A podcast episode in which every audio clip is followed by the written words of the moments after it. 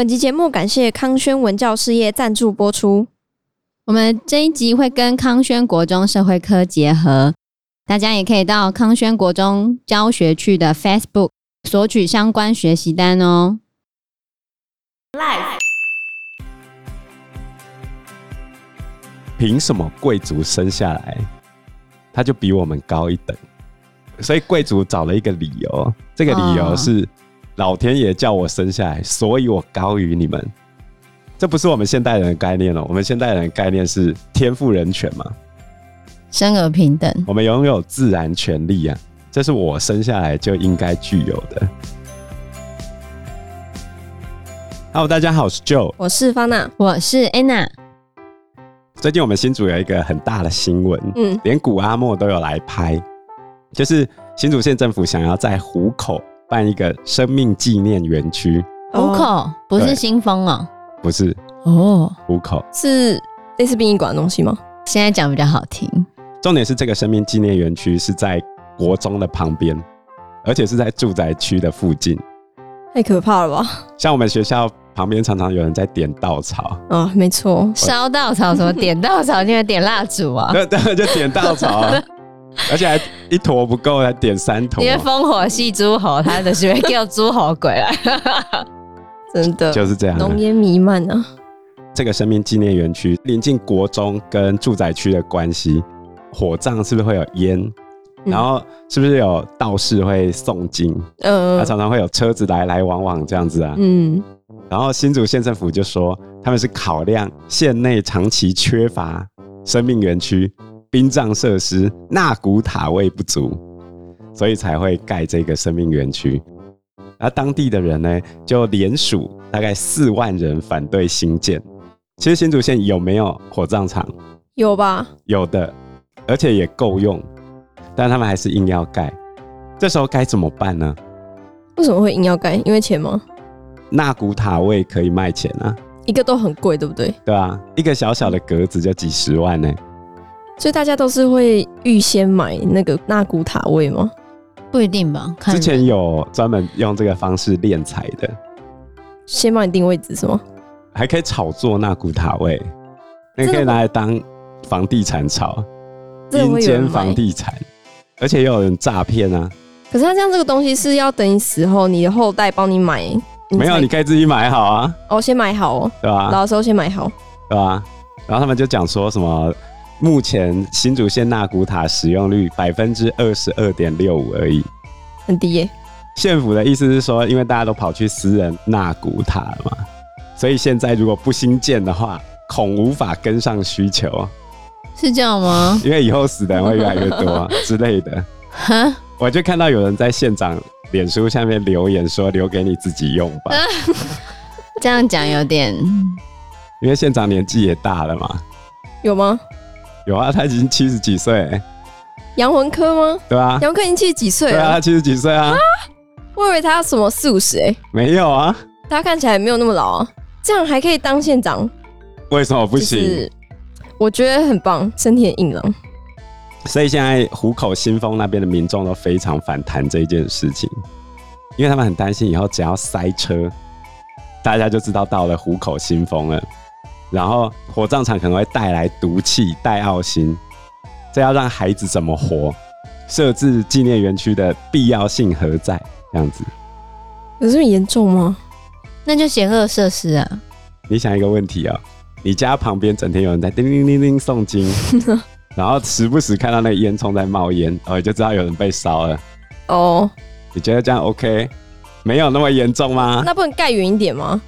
就是画在那附近啊，当然可以盖远一点啊。如果它可以盖远一点，大家应该意见会比较小吧？抗议民众就说县府是要炒作土地吗？官商勾结。所以当我们面对民众跟政府之间的冲突的时候，那我们就不免想着，政府凭什么对我们做这些事情？政府它身为一个公部门，它的权力边界到底在什么地方？它能不能像对岸随意的逮捕人？让你被消失，政府凭什么这么做？因为他政府啊，不对。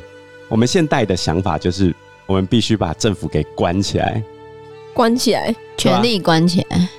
所以宪法是一个非常特别的东西，它不是用来约束人民的，人民不会违宪，嗯，只有政府才会违宪。那这个民主的种子从什么时候开始种下的呢？就是从英国开始的。那我们这一集的节目呢，就要回到古代的英国，来看看启蒙运动的诞生，还有我们一般人民跟政府之间的决斗是怎么把政府给关起来的。实际上，依照启蒙运动的想法而诞生的第一个政府是美国政府。然后你去问美国人说：“你们的思想源头到底在什么地方呢？”他不是讲法国吗？不对，不是吗？是是英国。而且美国人最重视的一份文件是什么？就是大宪章。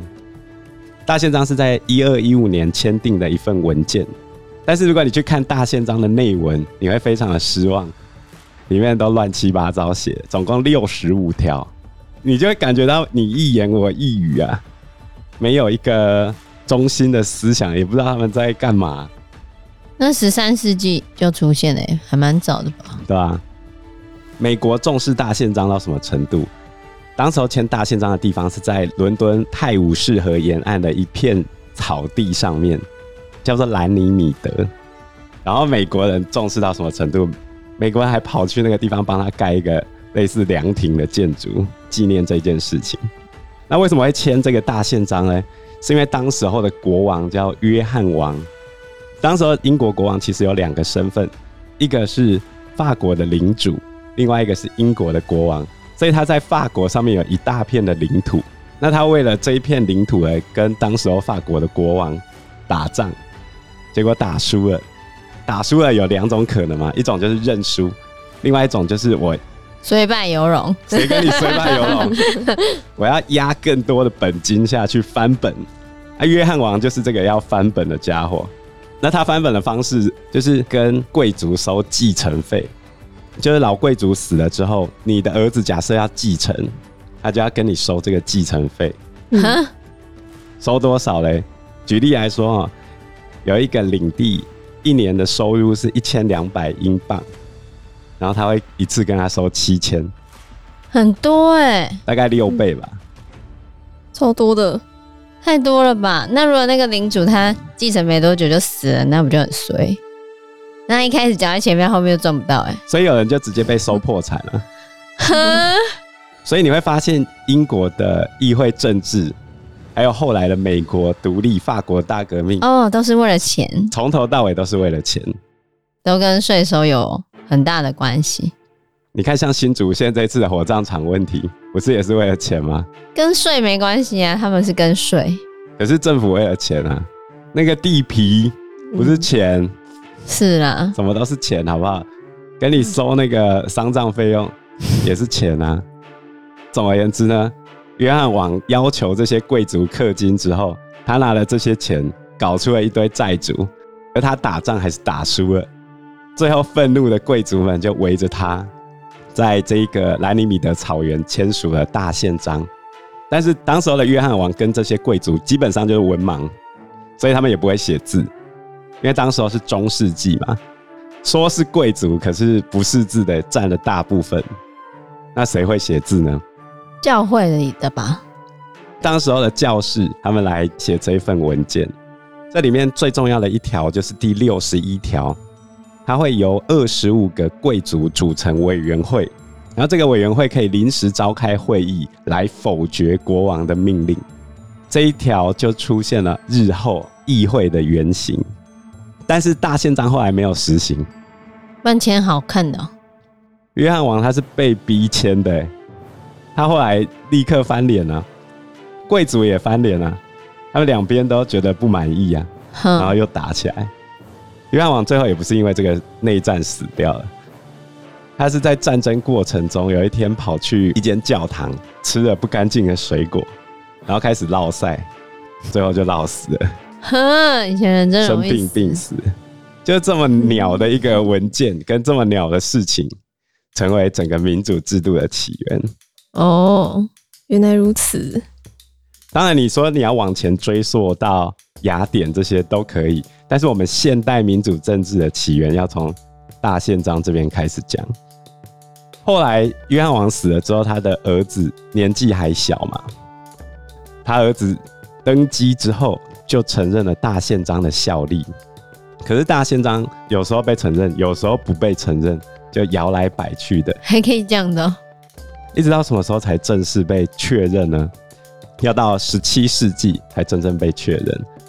所以，我们这一集的重点呢，就会摆在十七世纪的时候，英国如何正式的迈向议会政治的道路。那英国是一个非常特别的国家，为什么他们会变成这个样子？当然是因为他的海洋性格。然后，因为小商人的传统，他们非常重视商人。哼，商人彼此之间就要有契约精神，凡事都要互相商量。这个传统最后导致英国议会政治的诞生。嗯，那我来考一下发娜，又要考我。好，英国迈向议会政治有几个比较重要的文件？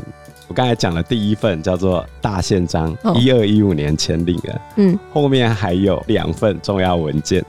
还有两份重要文件，对，都跟权力有关。权力法案是英国的吗？没错，一六八九年。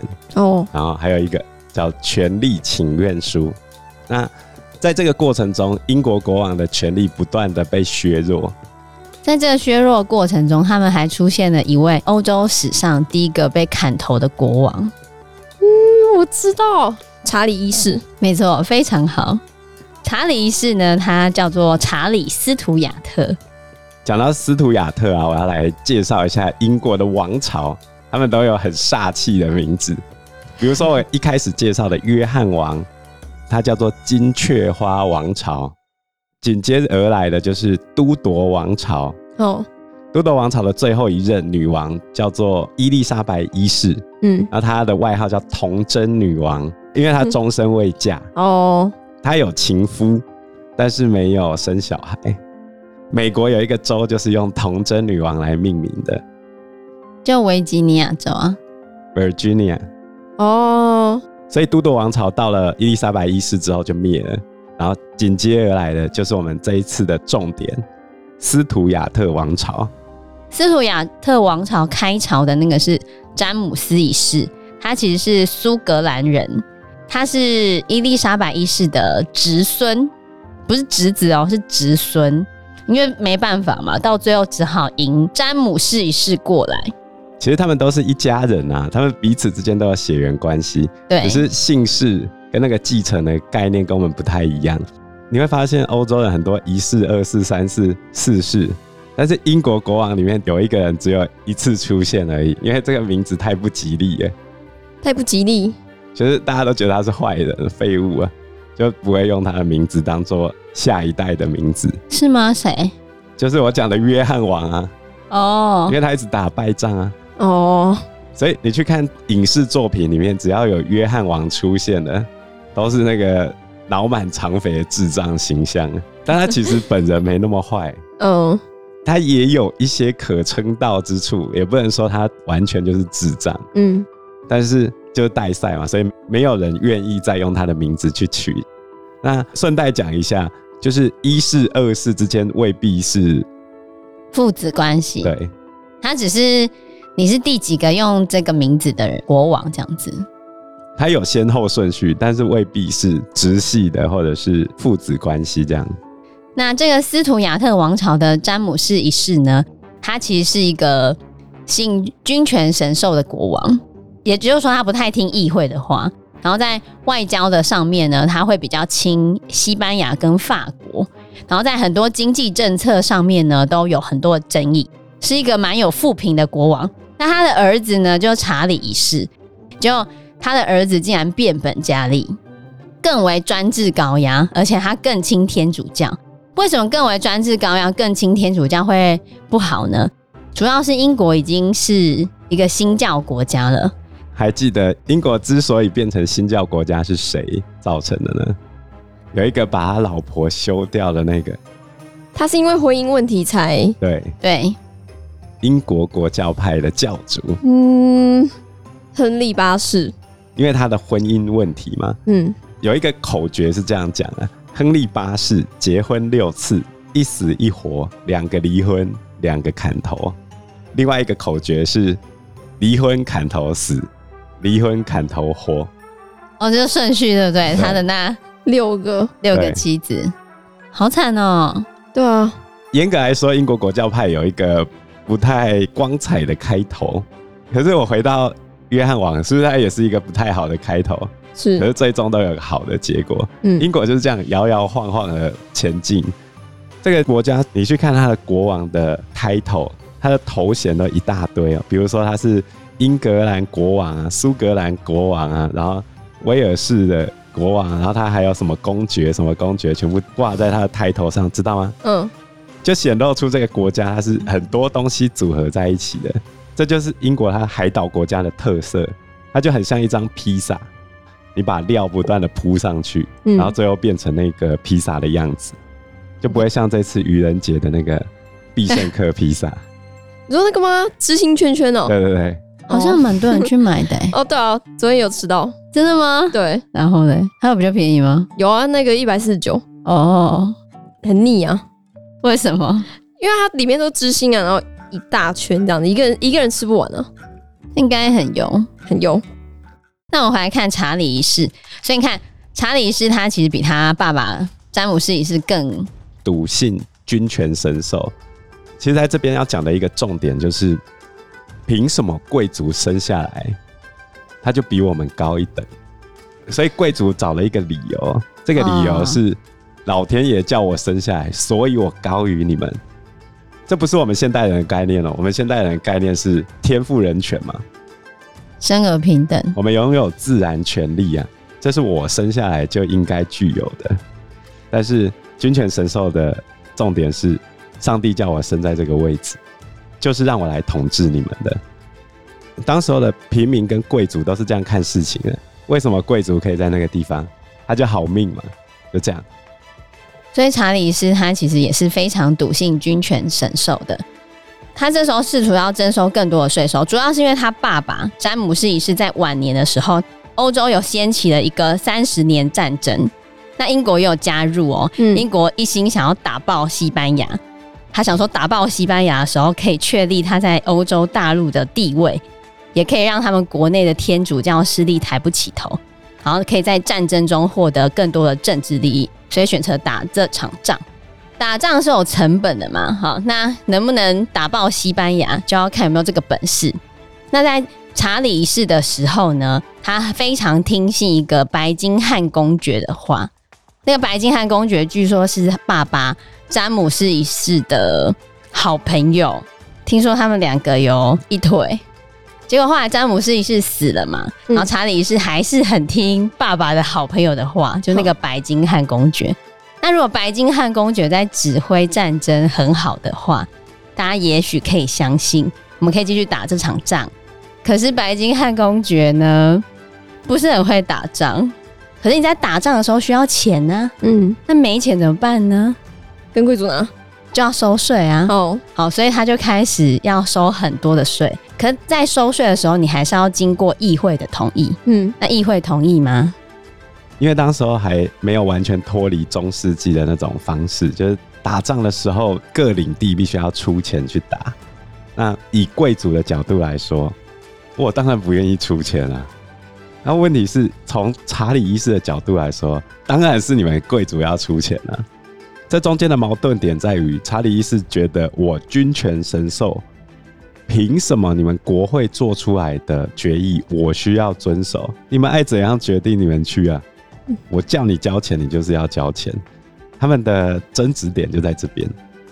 然后这中间呢，又掺杂了宗教因素，因为当时候英国有。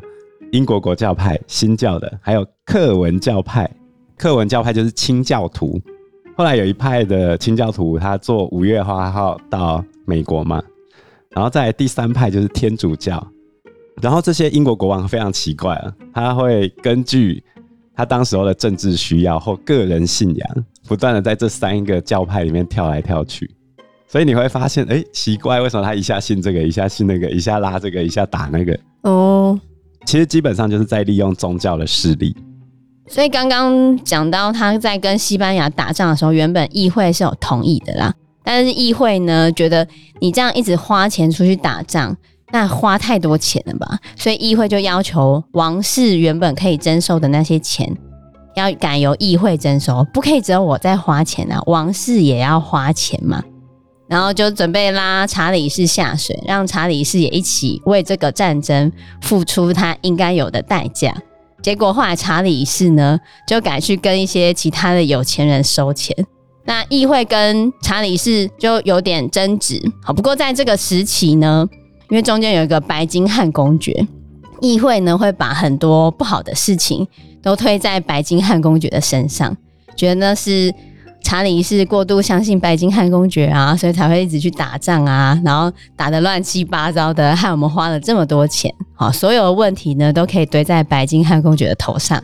当时候，英国的下议院还直接抗议哦，我们在吴王陛下和整个世界面前进行抗议，直到这一位伟大的人物不要再干涉我们伟大国家的国家事务，我们所有的成功都失去了希望。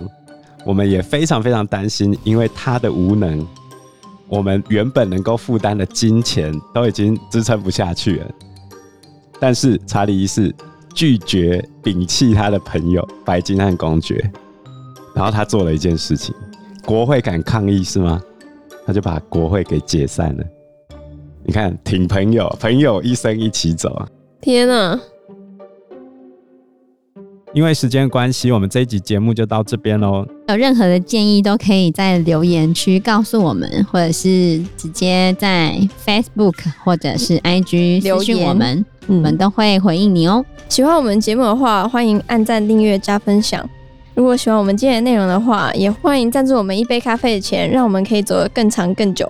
谢谢大家，谢谢大家，拜拜，拜拜，拜拜。